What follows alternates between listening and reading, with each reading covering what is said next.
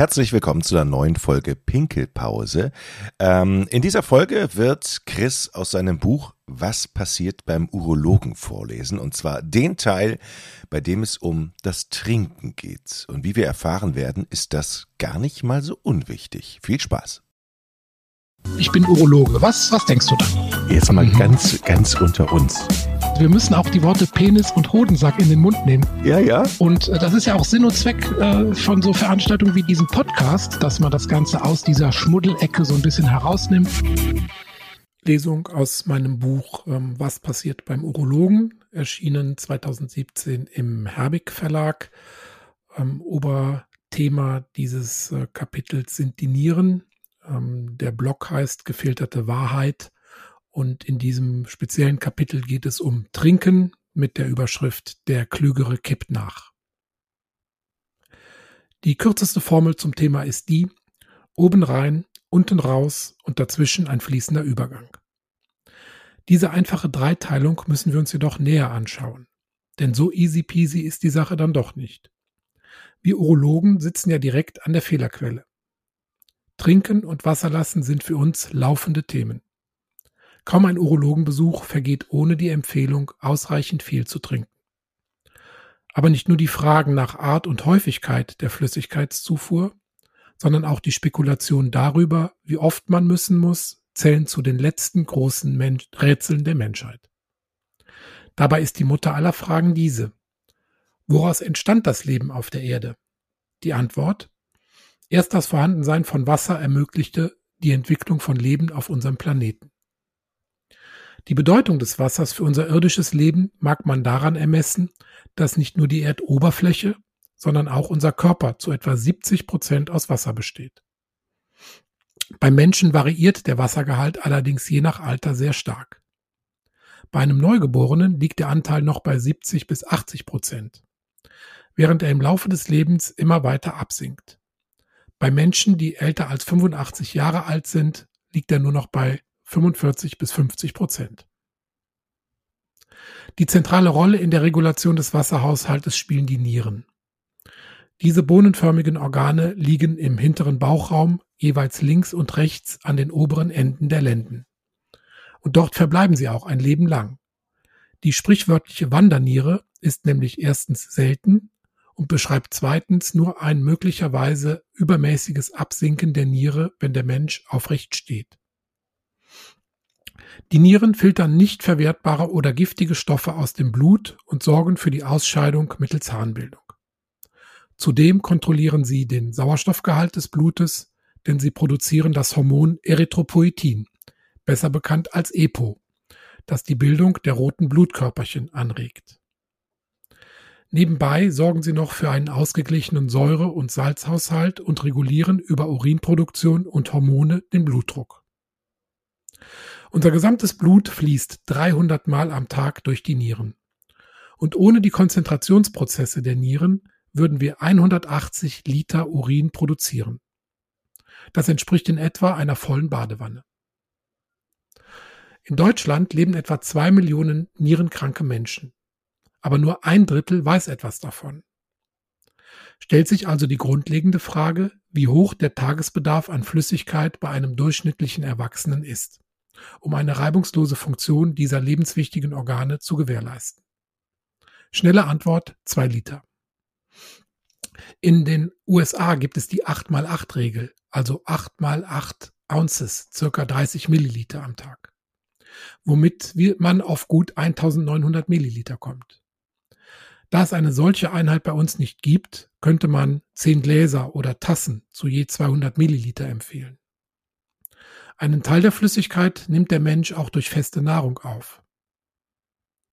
Der täglich tatsächliche Gesamtbedarf hängt jedoch auch von äußeren Faktoren ab, dem Wetter, der Temperatur, der körperlichen Belastung sowie der Ernährung.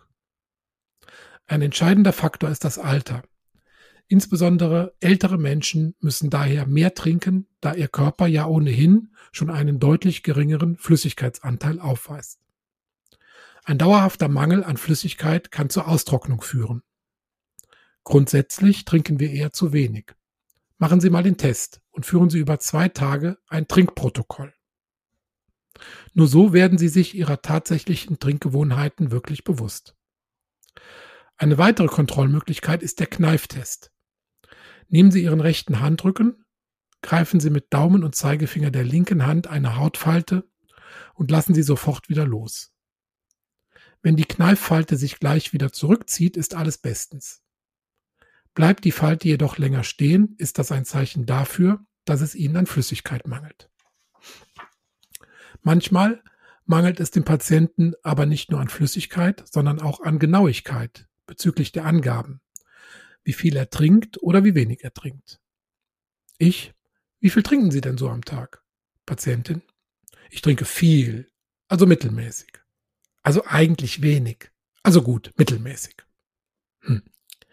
Die Getränkeindustrie sagt zwar, bitte nicht warten, bis der Durst kommt, denn wer auf das Durstgefühl wartet, hat meist schon ein Flüssigkeitsdefizit. Ich aber sage, der menschliche Körper hat im Laufe der Evolution zuverlässige Mechanismen entwickelt, um den Wasserhaushalt zu regulieren. Das Wichtigste ist, gut auf das Durstgefühl zu achten. Für unsere Gesundheit ist ausreichendes Trinken am Tag ebenso wichtig wie die richtige Ernährung. Fast sogar noch wichtiger, denn der Mensch kann rund einen Monat ohne Nahrung überleben, aber höchstens eine Woche ohne zu trinken. Wasser ist Transportmittel für Blut, Harn und Schweiß sowie Lösungsmittel für fast alle Stoffe innerhalb einer Körperzelle. Es regelt zudem die Körpertemperatur, indem es dem Organismus durch Verdunstung an der Körperoberfläche Wärme entzieht. Unser Körper scheidet täglich große Mengen an Flüssigkeit aus. Nicht nur durch das Schwitzen. Sogar beim Atmen gehen täglich knapp 400 Milliliter Flüssigkeit verloren. Da erscheint es einleuchtend, dass dieser Verlust ständig ausgeglichen werden muss. Denn wie ein Kamel auf Vorrat trinken, das funktioniert bei uns Menschen leider nicht. Zwar hilft sich der Körper bei einem Flüssigkeitsdefizit bis zu einem gewissen Maße selbst und gleicht den Mangel durch Konzentrationsprozesse wieder aus, doch der Nutzen dieser Maßnahme ist sehr fragwürdig. Irgendwo im Organismus muss er die Flüssigkeit ja schließlich abziehen, und dort fehlt sie dann womöglich. Braucht der Körper die Flüssigkeit zum Beispiel zum Regeln der Temperatur, also Schwitzen, fehlt sie im Blutkreislauf. Das Blut kann nicht mehr richtig fließen. Der Körper wird schlechter versorgt. Gehirnleistung und Konzentrationsfähigkeit lassen nach. Auch die Gefahr von Nierensteinerkrankungen, Harnwegsinfektionen oder Verstopfung steigt an. Haut und Schleimhäute trocknen aus, wodurch Viren und Bakterien leichter in den Körper gelangen können. Anzeichen für einen solchen Flüssigkeitsmangel sind Kopfschmerzen, Übelkeit, Mundtrockenheit, Durstgefühl oder Appetitlosigkeit. Lassen Sie es also nicht so weit kommen. Immer auf die Warnsignale des Körpers hören, denn der Klügere kippt nach. Die 42-jährige Journalistin Sarah Smith beispielsweise hat so ihre Migräne in den Griff bekommen. Und sie hat über vier Wochen im Internet den Effekt einer erhöhten Trinkmenge auf ihr Aussehen dokumentiert. Sehr beeindruckend. Und noch etwas. Die Volksweisheit, beim Essen nichts trinken zu dürfen, weil man dadurch die Magensäure verdünnen und die Verdauung stören könne, stimmt nicht.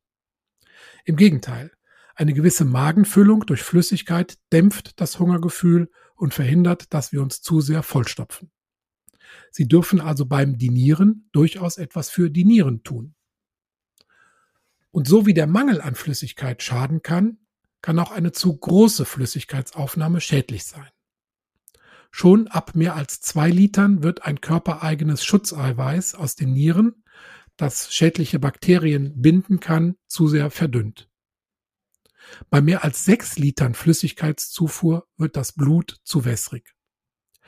Die Zellen platzen und die Gehirnmasse schwillt an. Dieser Hinweis richtet sich beispielsweise an alle Oktoberfestbesucher. Grundsätzlich gilt aber, wer sich an die empfohlene Durchschnittsmenge von zwei Litern täglich hält, macht nichts falsch. Besonders vorsichtig müssen aber Herz-, Nieren- und Leberpatienten sein. Mit zu viel Wasser können ihre geschwächten Organe einfach überfordert sein. Sie dürfen daher nicht so viel trinken wie ein gesunder Mensch. Folgende Aussage einer Patientin schien mir jedoch stark übertrieben. Wenn ich Wasser trinke, dann muss ich das verdünnen. Hm? Vielleicht meinte die Dame die berühmte Wasser-Wasserschorle. Ich weiß es nicht. Was ich aber sagen kann, dieser Hinweis leitet über zum nächsten Thema und damit zu der Frage nach der Art der Flüssigkeit. Wasser, Tee und Säfte sind selten ein Fehler, sofern sie nicht überdosiert werden. Eine Lanze brechen möchte ich an dieser Stelle für den Kaffee. Als bekennender Koffeinist muss ich auf die positiven Effekte von Kaffee unbedingt hinweisen. Amerikanische Wissenschaftler fanden Hinweise, dass bestimmte Inhaltsstoffe des Kaffees nicht nur eine zellschützende Wirkung haben, sondern über einen bestimmten Effekt auf Sexualhormone auch das Prostatakrebsrisiko senken können. Einen traditionell guten Ruf hat der Wein, der ja gut für Herz, Kreislauf und Psyche sein soll. Eine kanadische Studie zeigte sogar, dass ein bis zwei Gläser Rotwein ähnlich positive Effekte auf die Herzfunktion und die Muskeln haben können wie eine Stunde Sport. Ursächlich dafür ist der Inhaltsstoff Resveratrol. Allerdings, so betonen die Wissenschaftler, sollte der Wein den Sport keinesfalls ersetzen. Dem schließe ich mich natürlich an. Am allerliebsten sind mir aber immer noch die Biertrinker. Denn sie glauben sehr genau zu wissen, wie viel und was sie trinken. Hören Sie mal genau hin. Ich? Wie viel trinken Sie denn so am Tag? Patient. Abends trinke ich drei bis vier Flaschen Bier. Nur wenn spannende Filme kommen, dann schaffe ich nur eine. Oder? Früher fing es nach 15 Bier an zu schmecken. Heute muss ich nach fünf bis sechs aufhören. Oder? An Alkohol trinke ich nur alkoholfreies Bier. Und für die Blase trinke ich Radeberger Tee. Oder wie der heißt. Ja, nee, ist klar. Nach diesen vier Flaschen und 15 Gläschen Bier fällt mir die Überleitung zu einem weiteren Trinkthema sehr leicht. Dem gesteigerten Durst. Ein deutlich stärkeres Durstgefühl kann nämlich Anzeichen für eine Krankheit sein. Alkoholismus ist hier allerdings noch nicht gemeint. Wenn ich von übermäßigen Trinkmengen spreche, meine ich die gesteigerte Zufuhr von Wasser oder anderen alkoholfreien Getränken. Ganz oben auf der Liste steht die Zuckerkrankheit, auch Diabetes mellitus genannt. Vereinfacht gesagt sind die Nieren bei Diabetikern überfordert. Der Zucker geht in den Urin über und zieht das Wasser mit aus dem Körper. Um den Flüssigkeitsverlust dann wieder auszugleichen, verspürt der Körper diesen sehr großen Durst. Unstillbarer Durst kann aber auch durch eine Überfunktion der Nebenschilddrüse hervorgerufen werden oder durch die mangelnde Fähigkeit der Nieren, den Urin zu konzentrieren. Werfen wir am Ende dieses Kapitels noch einen letzten Blick auf eine bisher nur am Rande erwähnte, aber in der Realität leider nicht seltene Folge übergroßen Durstes, nämlich diese. Patient, ich bin jetzt Frührentner auf Alkohol geworden. Hm, so kann's gehen, habe ich mir da gedacht. Ich bin Urologe. Was, was denkst du da? Jetzt mal mhm. ganz, ganz unter uns. Wir müssen auch die Worte Penis und Hodensack in den Mund nehmen. Ja, ja. Und äh, das ist ja auch Sinn und Zweck äh, von so Veranstaltungen wie diesem Podcast, dass man das Ganze aus dieser Schmuddelecke so ein bisschen herausnimmt.